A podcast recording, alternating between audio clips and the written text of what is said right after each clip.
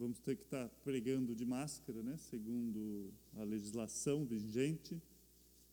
E vamos tentar fazer tudo para a honra e glória de Deus. Você que trouxe a sua Bíblia, eu já falo para você abrir em 1 Pedro, capítulo 3, o verso 12 ao 17.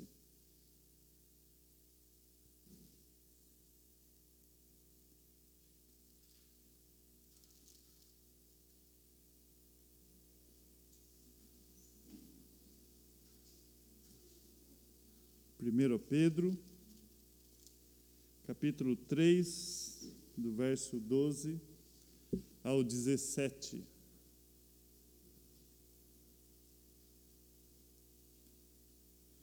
Nós vamos estar lendo e depois nós vamos estar orando, pedindo ao nosso Deus que Ele nos ajude quanto a esse texto. 1 Pedro, capítulo 3, o verso 12 ao 17, diz assim: porque os olhos do Senhor repousam sobre os justos, e os seus ouvidos estão abertos às suas súplicas, mas o rosto do Senhor está contra aqueles que praticam males. Quem há de maltratá-los se vocês forem zelosos na prática do bem?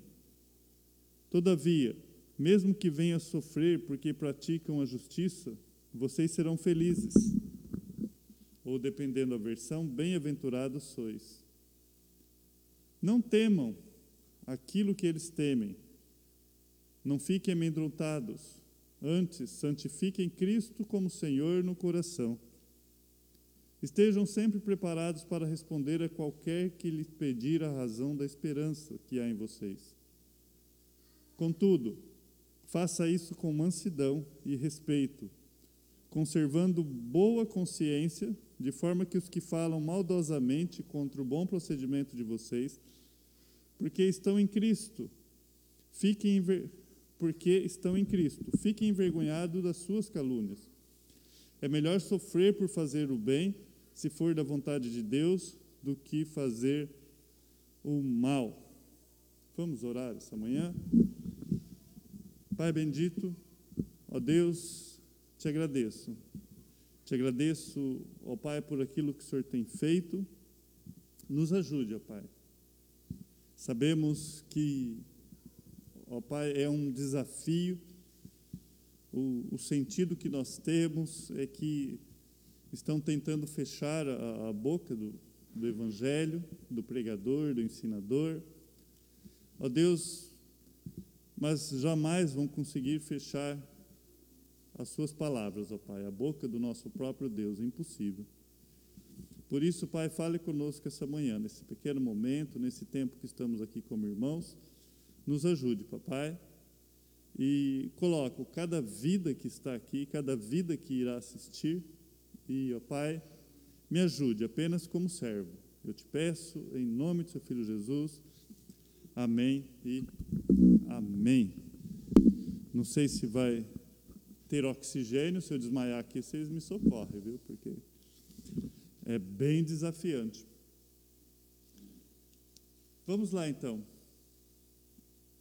Ah, eu, de propósito, pus o verso 12, que a semana passada nós lemos, que diz assim: Porque os olhos do Senhor repousam sobre os justos, e os seus ouvidos estão abertos às suas súplicas, mas o rosto do Senhor está contra aqueles que praticam males.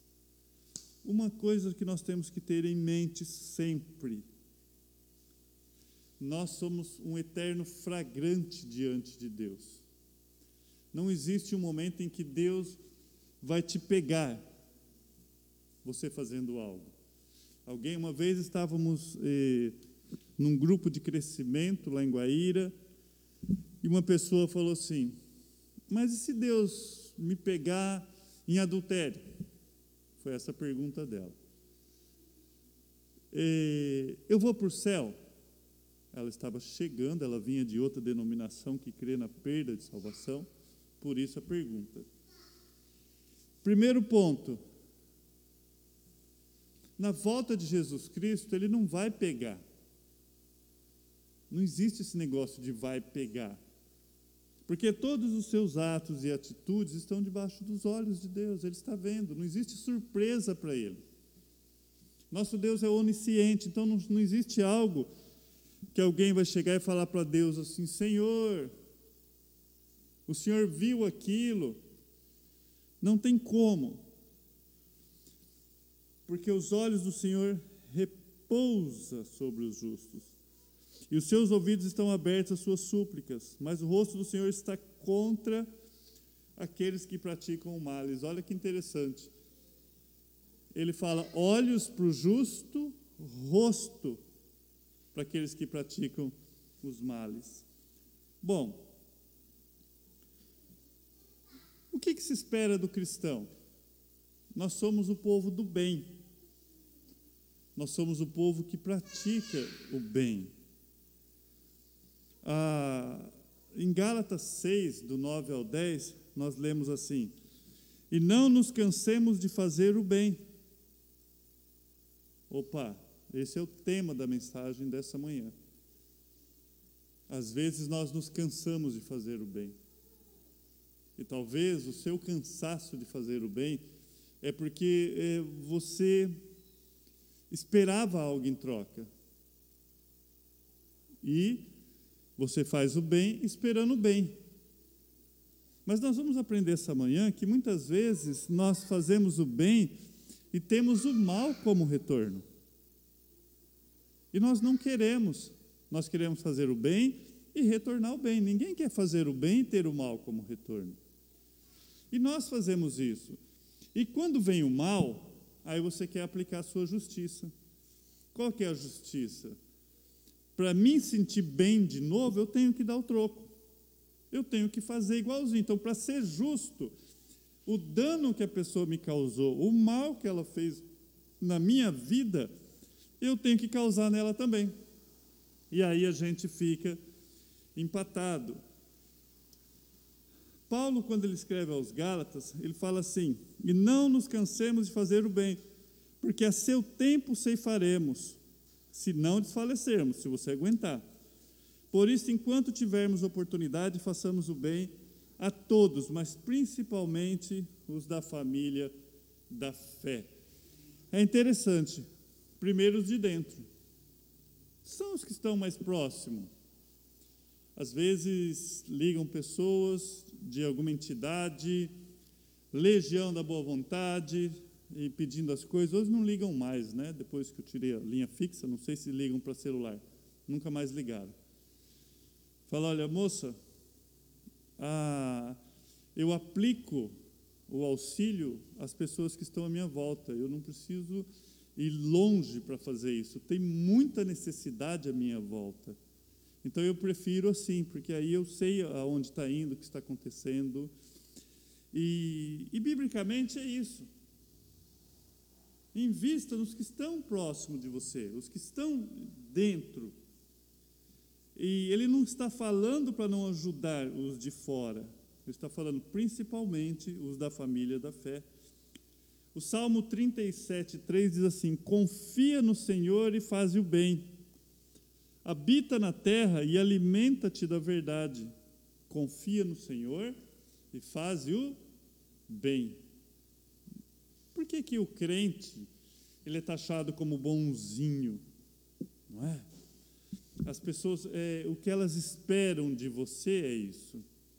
No meu trabalho, ah, às vezes as pessoas falavam assim: olha, é, o Dorian não, entende? porque ele não vai topar fazer esse tipo de coisa.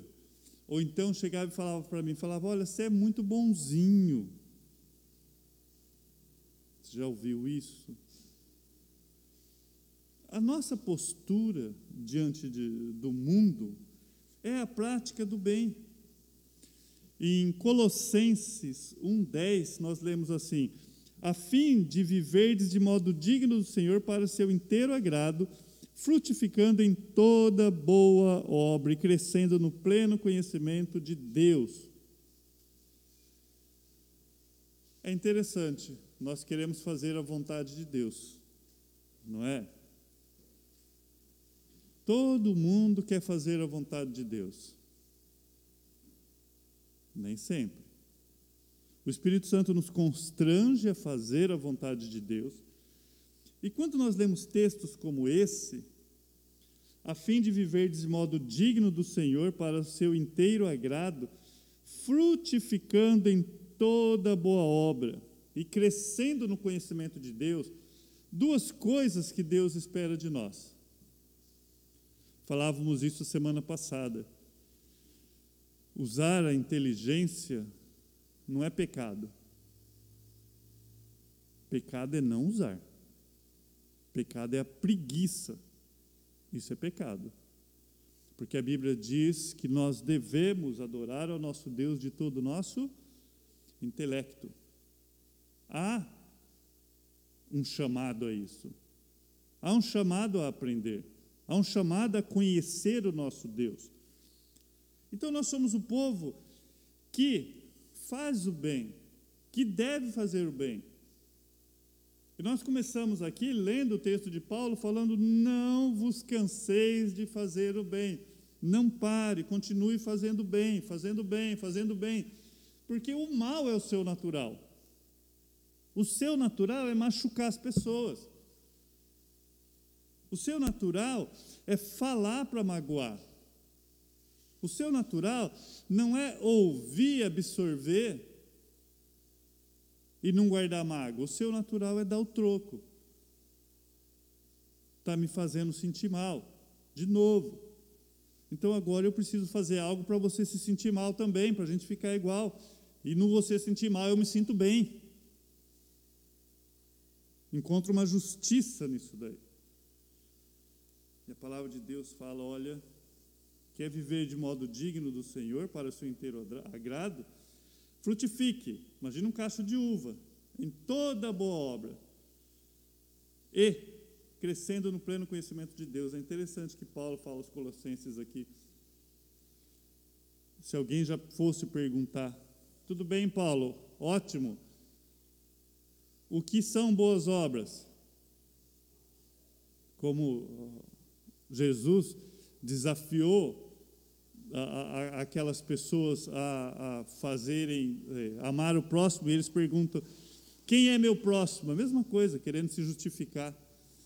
E muitos poderiam se justificar aqui: o que é boas obras? Paulo fala: você vai crescer em boas obras quando você crescer em conhecer o seu Deus. Por quê? Eu amo porque ele me amou primeiro. Eu perdoo porque Ele me perdoou primeiro. Eu sou misericordioso porque Ele agiu com misericórdia comigo. E eu vou conhecendo esse Deus e eu vou aplicando na minha vida. E às vezes aparecem momentos belíssimos, uma joia preciosa, um momento que você poderia glorificar a Deus. Aquele momento que você levou um tapa, entre aspas, as palavras, muitas vezes, ela vem como tapa.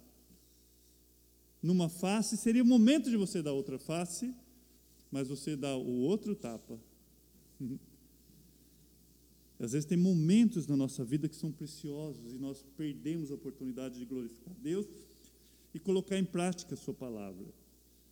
Em 1 Tessalonicenses 5,15, Paulo também fala: Evitai que alguém retribua outro mal por mal, pelo contrário, segui sempre o bem entre vós e para com todos.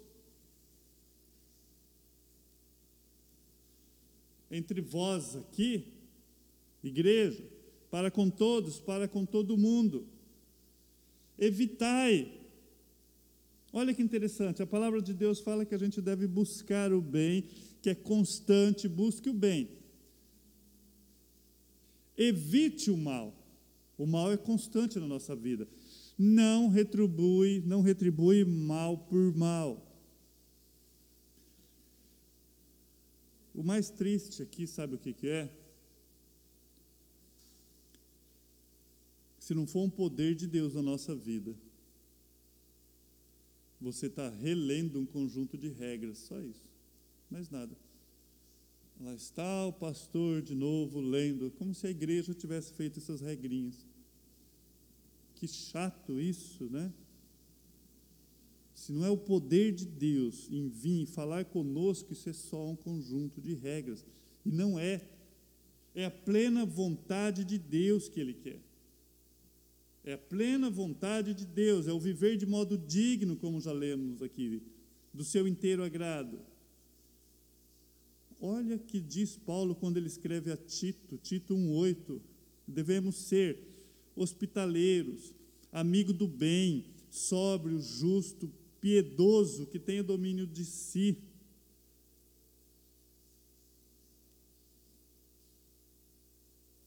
Espera aí. Como que era o meu mestre? Houve um livro que fez sucesso uma época, né? E fala, falava assim: em seus passos, ah, o que faria Jesus? Não é isso? Eu acho que a maioria da cristandade leu esse livro. Obrigado, Roberto. Saiu até um filme. Mas, biblicamente dizendo, a Bíblia não fala assim o que faria Jesus. A Bíblia fala o que fez Jesus. Você não precisa ficar adivinhando o que iria fazer Jesus, mas você já tem o que fez Jesus. E nos deixou exemplo, como a palavra de Deus diz. E olha outra coisa, torna-te pessoalmente padrão de boas obras. No ensino, mostra integridade, reverência, respeito à palavra de Deus. Mas olha o que Paulo escreve a Tito: torna-te pessoalmente padrão das boas obras. Amados, nós deveríamos ser os primeiros a usar máscara. Existem algumas leis que são absurdas, não tem sentido, é difícil, mas apenas mostra tudo aquilo que as Escrituras sempre ensinou, né? As lideranças tomando, fazendo alguns decretos lá. E mesmo é, fora da Bíblia, historicamente dizendo, olha, a gente tem que acabar com os cristãos, porque eles são é, ateus, heréticos. Eles não creem em Deus nenhum, eles são canibais. Até alguém chegar lá e falar: olha, o imperador não é assim. Eles são pessoas que obedecem mais a você do que os outros. Eles até oram por você. Eles só não deificam, não chamam você de Deus. Não são canibais. É um ritual da Santa Ceia, ou não Santa Ceia, da ceia. É simbólico. Mas até então decisões já tinham sido tomadas em perseguir e matar os cristãos. Mas qual exemplo que nós damos nas boas obras? Porque nós somos chamados a ser modelo. E alguém pode olhar para você e copiar. Alguém poderia dizer: olha, se todo mundo for igual a você, o mundo seria melhor? Padrão de boas obras. E lá, por que que Tito fala isso? Porque ele fala, porque nós temos um padrão. O que é um padrão? Aquilo que você olha e copia. Obedece um padrão. É Jesus, o qual a si mesmo se deu por nós, a fim de remir-nos de toda iniquidade e purificar para si mesmo um povo exclusivo seu, zeloso de boas obras. Amados, é claríssimo isso. O povo de Deus é o povo das boas obras. Quando Paulo escreve a Tito, capítulo 2, verso 14, olhe para Cristo, olhe para Jesus, que deixou de si mesmo. Mas não, eu não posso ter um pouquinho de incômodo, eu não posso ter um pouquinho de desconforto, eu não posso deixar de mim mesmo por um tempo por alguém, eu não posso me sacrificar um pouquinho eu posso olhar para o meu mestre, ver o exemplo que ele deu, a qual a si mesmo se deu por nós, a fim de remir-nos de toda iniquidade e purificar para si mesmo um povo exclusivamente seu, queremos dizer que nós somos de Jesus, vivo feliz, sou de Jesus. Se somos de Jesus, ele fala para ser zeloso de boas obras. Opa! Então, se Jesus Cristo está nos purificando, talvez a primeira impressão que você tenha, ah, eu vou ser mais santo, ah, aleluia, glória a Deus. Ligado a essa purificação, está um povo zeloso, zeloso é que tem cuidado, que busca fazer de boas obras. Santificação está mais próximo daquilo que você faz com a sua vida do que ter uma Bíblia embaixo do braço, uma gravata, um cabelo comprido, coisa desse tipo. Boas obras. Jesus Cristo trabalha para que isso aconteça.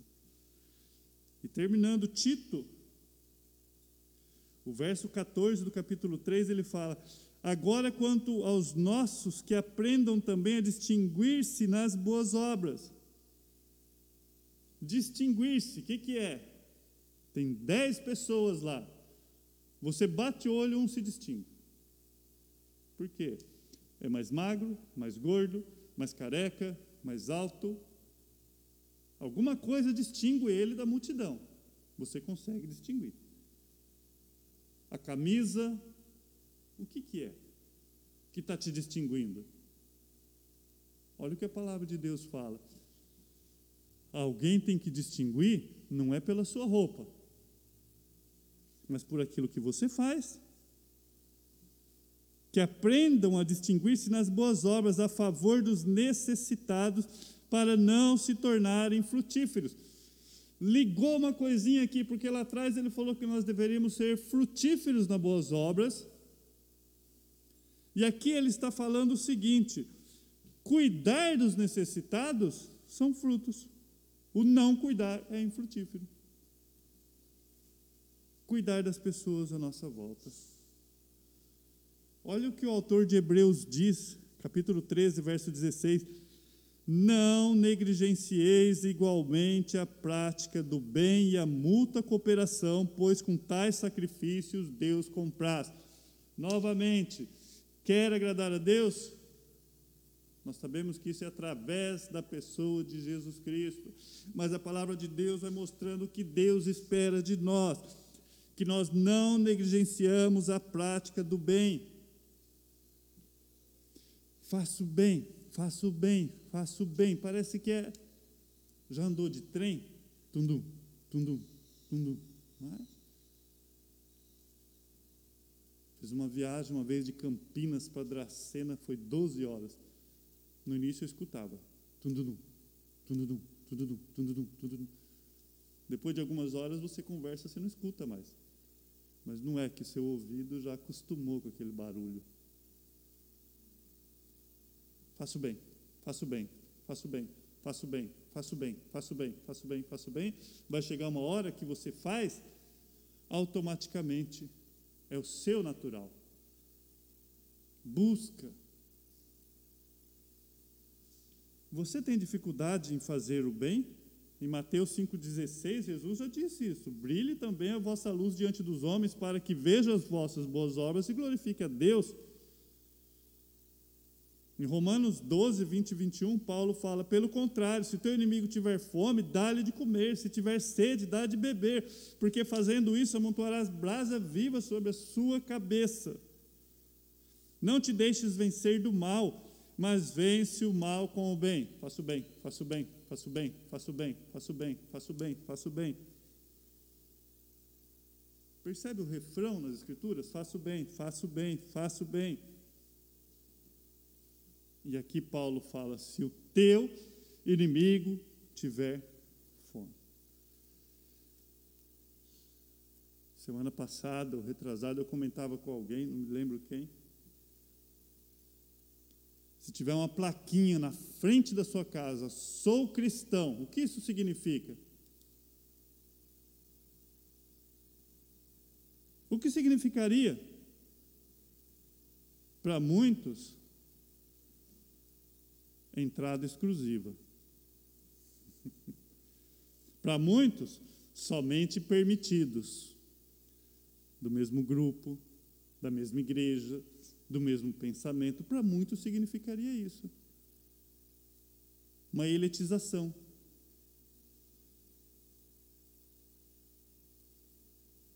Agora, o que significa se você andar com a camisa sou cristão? Está te identificando como um grupo? É isso. Porque o que a palavra de Deus mostra não é isso. Se meu inimigo tiver fome, o meu inimigo eu devo dar de comer. E uma das cobranças de Jesus Cristo lá em Apocalipse é isso: tive fome e não me deste de comer, porque quando vocês fizeram isso a um dos meus pequeninos, fizesse a mim.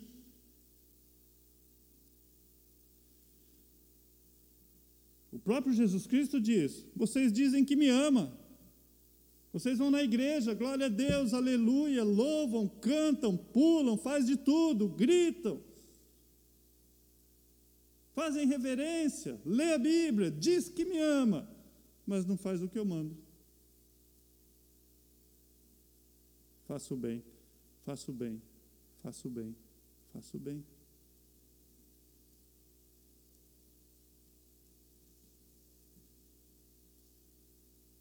Não te deixes vencer do mal, mas vence o mal com o bem. Mas eu não quero. Amados, quando você começa a estudar o cristianismo, melhor. Quando você começa a fazer aquilo que a Bíblia diz, conhecer o nosso Deus, para poder praticar o bem, é só pelo poder do Espírito Santo. Porque você quer vencer o mal com o mal. Hum? Te fechou no trânsito, corre atrás para fechar de novo.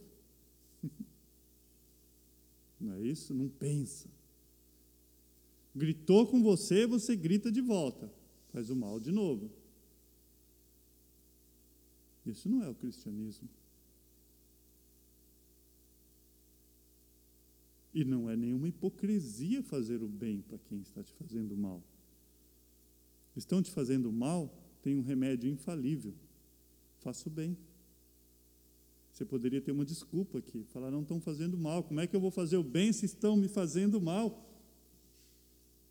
Não te deixes vencer do mal, mas vence o mal com o bem. Como é que eu venço o mal? Eu não venço o mal com o mal, venço com o bem. E quando Paulo escreve a Filipenses, nós estamos estudando a terça-feira, Filipenses 2,14, ele fala: façais tudo, ou fazei tudo sem murmuração nem contenda.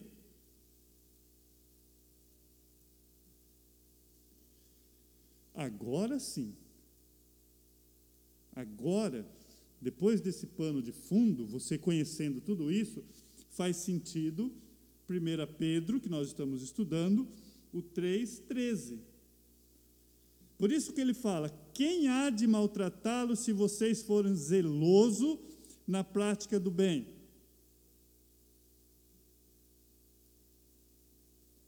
Pedro não está dizendo que fazer o bem, ser justo, é garantia de ser bem tratado.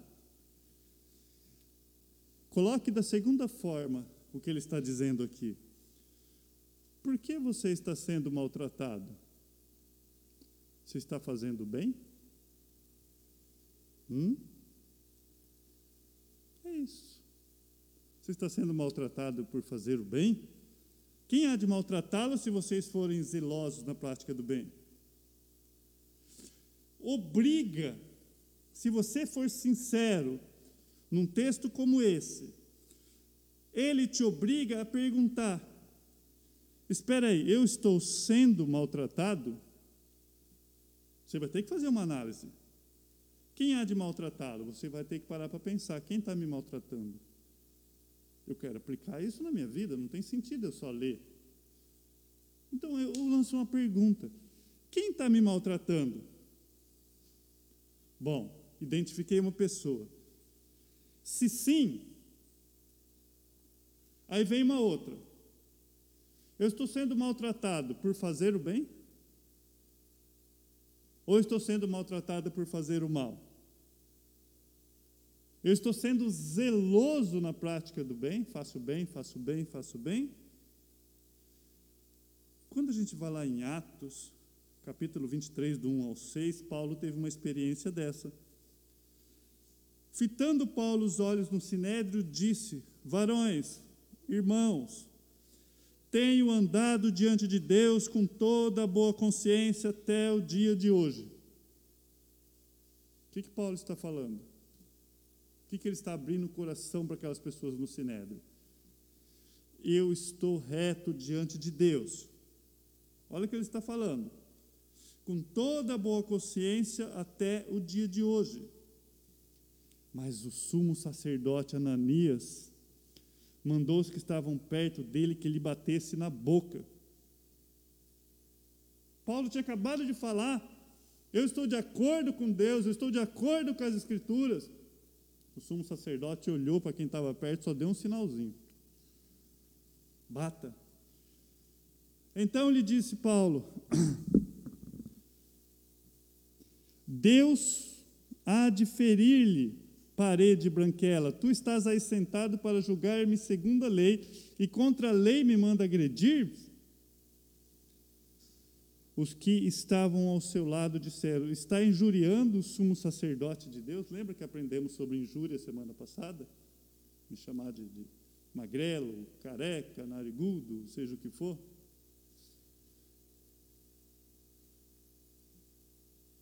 Paulo fala: Vocês conhecem a lei, é o que ele está dizendo aqui. E ele usou esse termo, porque ele tinha acabado de apanhar, tinha levado um tapaço na boca parede branquela? É isso que você faz? E eles falam: como é que vocês estão injuriando contra o sumo sacerdote? Aí Paulo, ele cita as escrituras. Não sabia, irmãos, que ele é sumo sacerdote, porque está escrito: não falarás mal de uma autoridade do seu povo. Se fosse aplicar isso, aliás, se aplicarmos isso na nossa vida hoje, hein? Sabendo Paulo que uma parte do sinédrio se compunha de saduceus, e outro de fariseus exclamou: Varões, irmãos, eu sou fariseu, filho de fariseus. No tocante à esperança e à ressurreição dos mortos, sou julgado. Por que, que eu continuei o versículo aqui? Ele vai falar: olha, no tocante à esperança e à ressurreição dos mortos, que, que ele quis dizer com a esperança que aquelas pessoas entenderam? No tocante à esperança, o que, que você entenderia? Ele está falando no tocante aquilo que eu creio, no tocante a forma que eu vivo, no, for, no tocante aquilo que eu pego de Deus e olho a sua justiça.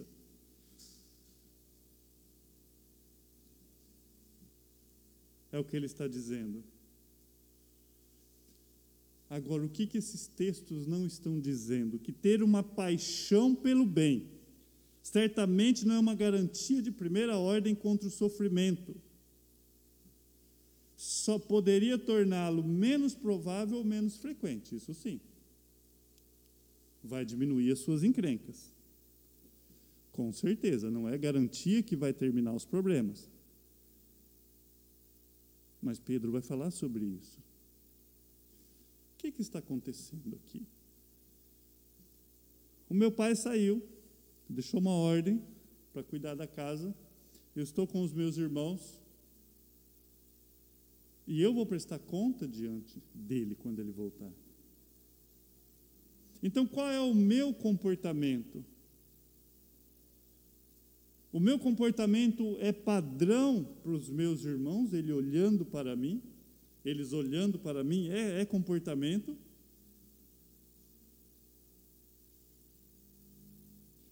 Tudo bem, eu vou sofrer, meus irmãos vão tirar sarro, vão se aproveitar. Você vai dar o exemplo.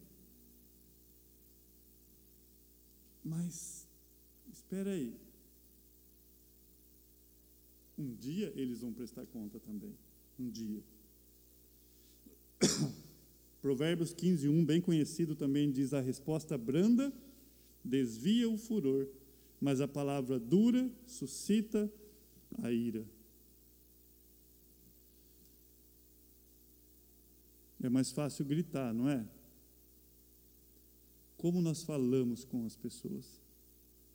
A resposta branda, e é tão interessante aqui,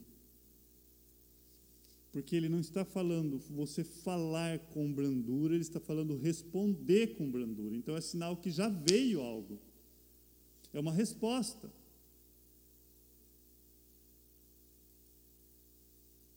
Tem que haver poder de Deus nas nossas vidas.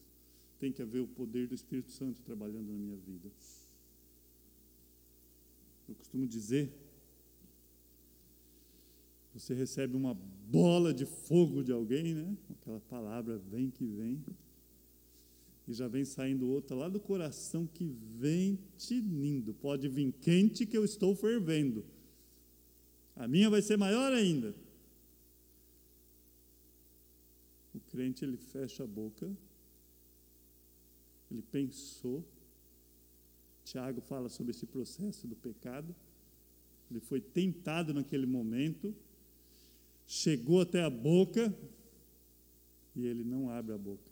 Ele mata ali mesmo, escuta até o barulho, né? Tss, apagando fogo com a água do Espírito, se eu pudesse usar isso.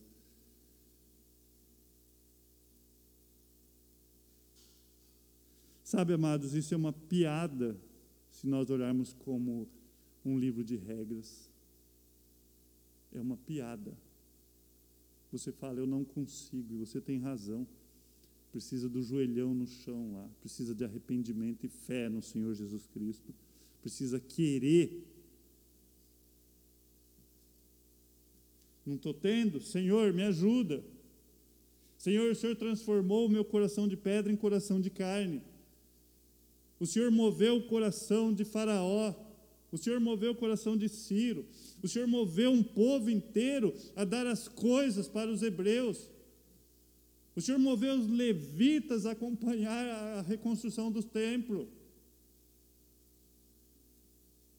O Senhor colocou temor em, em exércitos. O Senhor tem autoridade sobre corações. Faça-me entender isso de uma vez para sempre e colocar em prática. E aí sempre a pergunta: Jesus foi maltratado? É uma pergunta, sim ou não? Responda para você mesmo. Jesus foi maltratado? Nós já temos a resposta, com um sonoro e grande sim. Aí vem a segunda: por fazer o bem ou o mal? Hã? Se sim, nós sabemos que sim, ele foi muito maltratado, por fazer o bem ou o mal? Em seus passos, o que faria Jesus? Não. O que fez Jesus? O que fez Jesus? Quando você vai em Atos 10, 38, você lê assim: Como Deus ungiu a Jesus de Nazaré com o Espírito Santo e com poder, o qual andou por toda parte fazendo bem. Liga ungido com Espírito Santo e poder, fazendo bem, Liga essas duas coisas. Espírito Santo, resultado, fazendo bem e curando a todos os oprimidos do diabo, porque Deus era com ele. Liga essa terceira coisa. Deus era com ele. Espírito Santo, fazer bem, Deus era com ele. Encher do Espírito Santo não é ficar rodopiando no chão, falando palavras inteligíveis, inteligíveis. O Espírito Santo era com Jesus e ele andou por toda parte. Grifa na sua Bíblia. Fazendo bem, fazendo bem, fazendo bem, fazendo bem.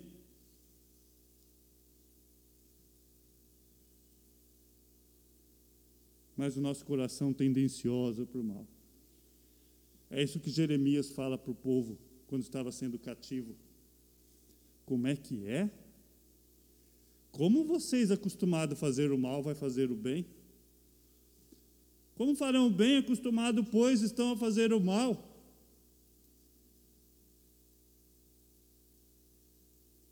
E somos assim, desde criança. Ai, mas é triste, amados. No tempo que nos resta, Daqui a pouco estaremos diante de Deus. Daqui a pouco estaremos sendo enterrados. Que exemplo estou deixando para os meus filhos? Que legado estou deixando para eles? Como está escrito a minha história?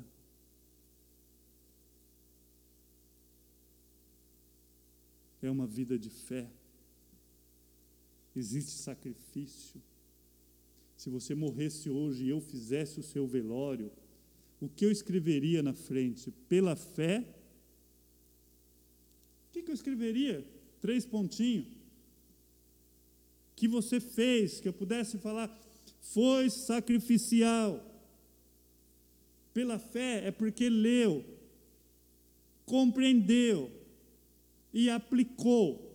Pelo poder do Espírito Santo eu pude ver, contemplar com os meus olhos, deixou de si mesmo, fez o bem. Se temos que seguir os passos de Jesus Cristo, olhe o que ele fez. Andou por toda parte, fazendo bem, regando, regando, regando, regando, não com facão destruindo, destruindo, destruindo.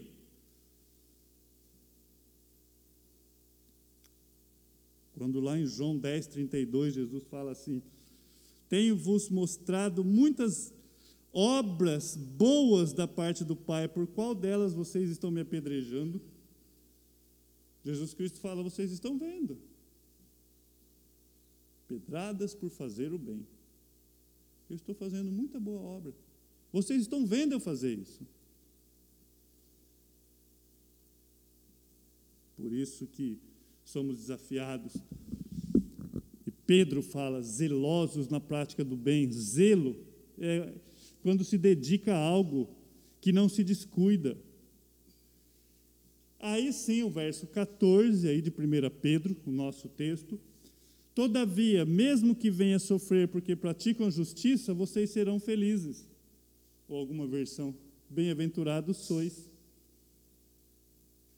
Amados, é incrível como o cristão é bem-aventurado de toda forma, de qualquer jeito.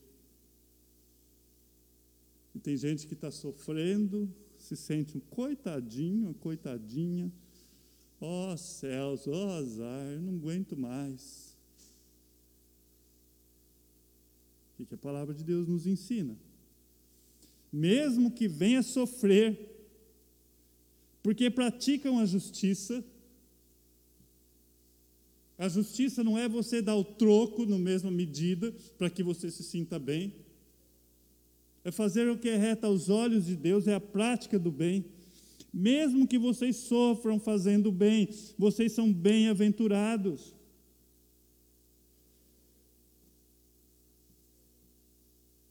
Mesmo que venha sofrer, porque praticam a justiça. Sabe por que muitos desistem? Desistem de praticar a justiça ou da justiça porque espera igual.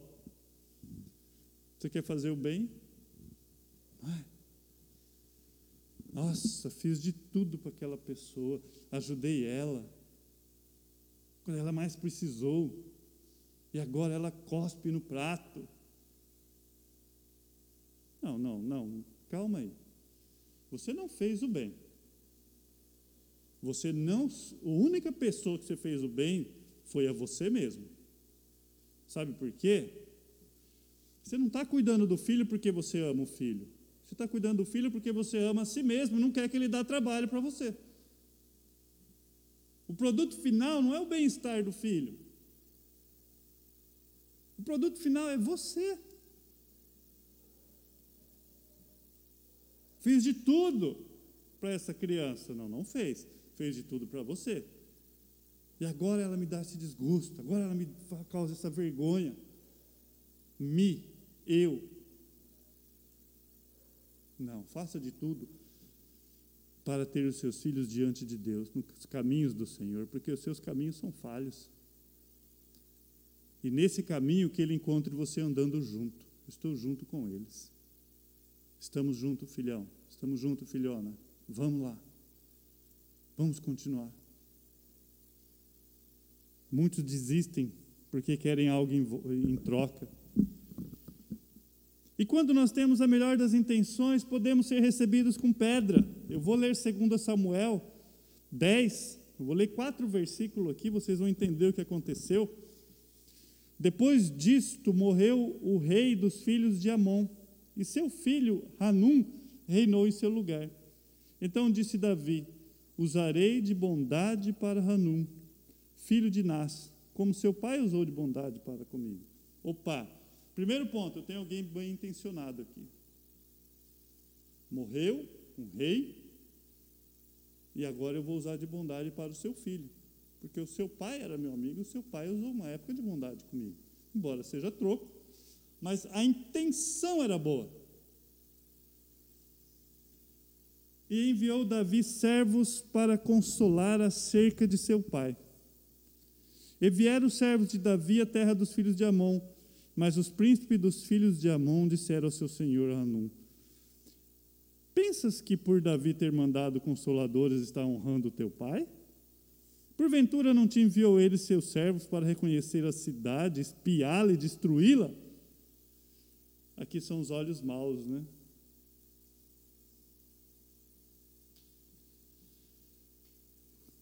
E isso acontece muito. Você pode ter a melhor das intenções, mas aquelas pessoas interpretam totalmente errado. Ah, aquilo que nasceu de algo feliz, um, um sentimento bom, um sentimento de aproximação, de amizade, de cumplicidade.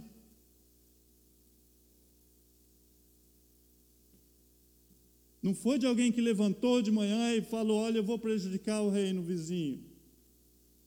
Não é essa a realidade aqui. Mas a intenção era boa. E qual foi a resposta? Quando temos a melhor das intenções e somos recebidos com pedras. Tomou então Hanum, os servos de Davi, lhe rapou metade da barba e lhes cortou metade das vestes até as nádegas e o despiu. E o despediu, aliás. Pegou aquele povo para eles, que vergonha que era, você imagina. Cortou, eles ficaram semi-nu. Cortaram as suas barbas, humilharam eles e mandou de volta. O que era para ser um ato de aproximação, ao menos 40 mil homens morreram por causa disso. Foi daí para mais. Entende?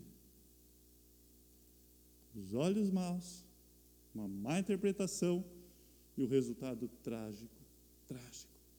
Duplo aprendizado para nós aqui.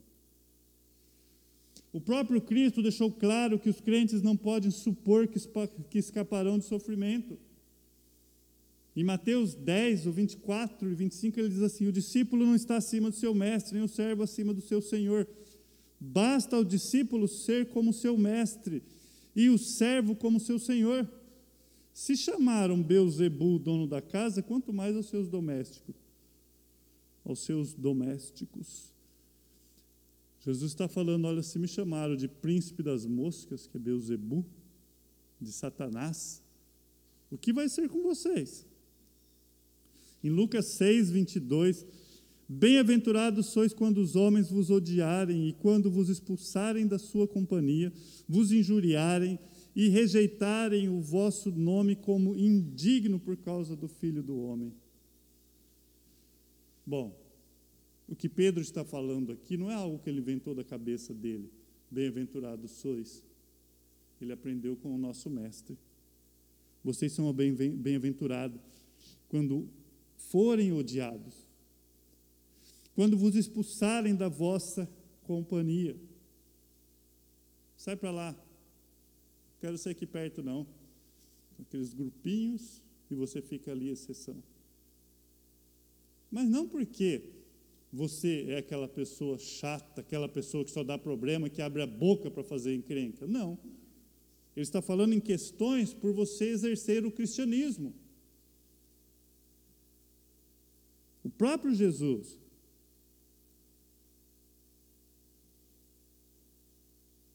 E o próprio Pedro, quando nós chegarmos no capítulo 5, ele fala: Mas vocês não estão abandonados. Vocês não estão abandonados. Capítulo 5, verso 10 de 1 Pedro diz assim: Ora, o Deus de toda graça, que em Cristo vos chamou à sua eterna glória, depois de ter sofrido por um pouco, ele mesmo vos há de aperfeiçoar, firmar, fortificar e fundamentar. Só Jesus Cristo. Espírito Santo, sopra no nosso ouvido, faça o bem, faça o bem, faça o bem, faça o bem. Vença o mal com o bem. Chegou o mal, vença com o bem. Não é para dar o troco. Nós não devemos desanimar. Paulo, quando ele escreve a segunda carta aos Coríntios, no capítulo 4, o verso 16, ele fala: Por isso não desanimamos. Pelo contrário, mesmo que nosso homem exterior se corrompa, contudo, nosso homem interior se renova de dia em dia. Porque a nossa leve e momentânea tribulação produz para nós eterno peso de glória acima de toda comparação, não atentando nós às coisas que se veem, mas para as que não se veem, porque as que se veem são temporais e as que não se veem são eternas. Paulo fala, nós não desanimamos, sabe por quê? Porque embora o nosso corpo está indo embora, embora você vá enfrentar a morte mais dia menos dia, e o tempo está se aproximando, o meu interior é que se renova dia após dia. Eu aprendo todo dia e coloco em prática. Eu não tenho uma desculpa. Não tem uma desculpa. Ah, é uma insanidade. Ah, foram meus pais na infância. Ah, foi o bullying na escola. Ah, foi o emprego que me fizeram. Sempre tem uma tirada de responsabilidade. Jesus Cristo vem, a palavra de Deus vem nos ensina. Não. E já terminando, né? O verso 15 Antes, santifiquem Cristo como Senhor no coração, estejam sempre preparados para responder a qualquer que lhe pedir a razão da esperança que é em vocês. Lembra porque eu dei ênfase na esperança quando Paulo falou? Sobre a esperança, que, que ele estava falando, quero vos lhe falar sobre a esperança, é aquilo que ele crê, a forma que ele vive. A razão da esperança é isso como você vive. Quando ele fala, não tema aquilo que eles temem, não fiquem amedrontados, ele está falando, ele está fazendo uma ilusão a Isaías 8,12. Isaías 8,12 diz assim: Não chameis conjuração ou conspiração, tudo a quanto o povo chama de conspiração. Não temais o que ele teme, nem tomeis isso por temível ao Senhor dos exércitos, a Ele santificai, seja Ele o vosso temor, seja Ele o vosso espanto. É isso que Pedro está citando. Santifique-se a Cristo como Senhor no seu coração. Ele está falando santificação no sentido de você se dedicar totalmente, exclusividade, consagração. A palavra santa é separado, é distinto de uma vez por todas. Santifique Cristo como Senhor no coração. E a partir do momento que você tem Cristo como Senhor,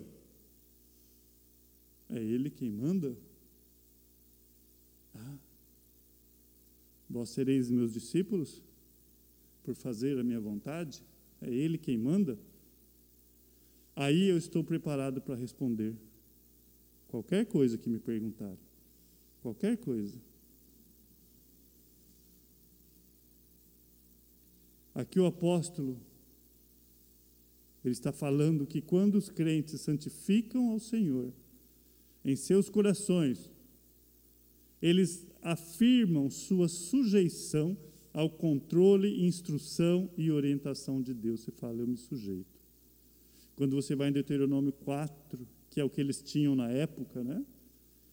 O verso 35 diz assim: A ti te foi mostrado para que soubesse que o Senhor é Deus, nenhum outro há senão Ele. Eis a rocha, suas obras são perfeitas, porque todos os seus caminhos são juízo.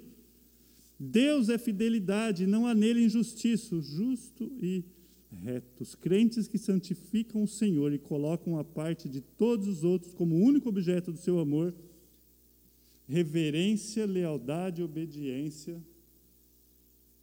é o que faz o bem. Entende? Coloco Deus acima de tudo, acima de todos. Não coloco Deus acima de tudo na minha vida. O santifico e nós estaremos sempre preparados. E a semana passada, nós, a semana que vem, nós vamos dar continuidade. E eu vou pegar desse ponto aqui. Preparados para responder a razão da nossa fé da nossa esperança, da nossa vida. Por que, que você vive assim? Por que, que você tomou essa atitude, não aquela atitude? Semana que vem nós vamos ver mais isso. Vamos orar e agradecer a Deus? Pai, obrigado. Obrigado pela Sua santa palavra, novamente. O Senhor vem essa manhã e nos desafia. Ó oh Deus, quebra os nossos corações maldosos tendenciosos ao mal. Ó Pai, que nós possamos ter respostas brandas para acalmar as pessoas que vêm com furor aos nossos lados. Que nós possamos vencer o mal com o bem. Que nós possamos fazer o bem, a isso nós somos chamados, como vimos aqui. Abra nossos olhos e nossos corações essa manhã. Te agradecemos, ó Pai, pela Sua santa palavra, em nome do Seu Filho Jesus. Amém e amém. Louvado seja Deus por mais essa porção. Aos que estão aqui, que nós possamos não nos demorar muito, porque nós estamos numa fase difícil, uma fase vermelha. Vamos tomar todo cuidado. Espero que muito em breve eu possa estar pregando, no mínimo, sem máscara. Amém? Louvado seja Deus, estamos assim terminados.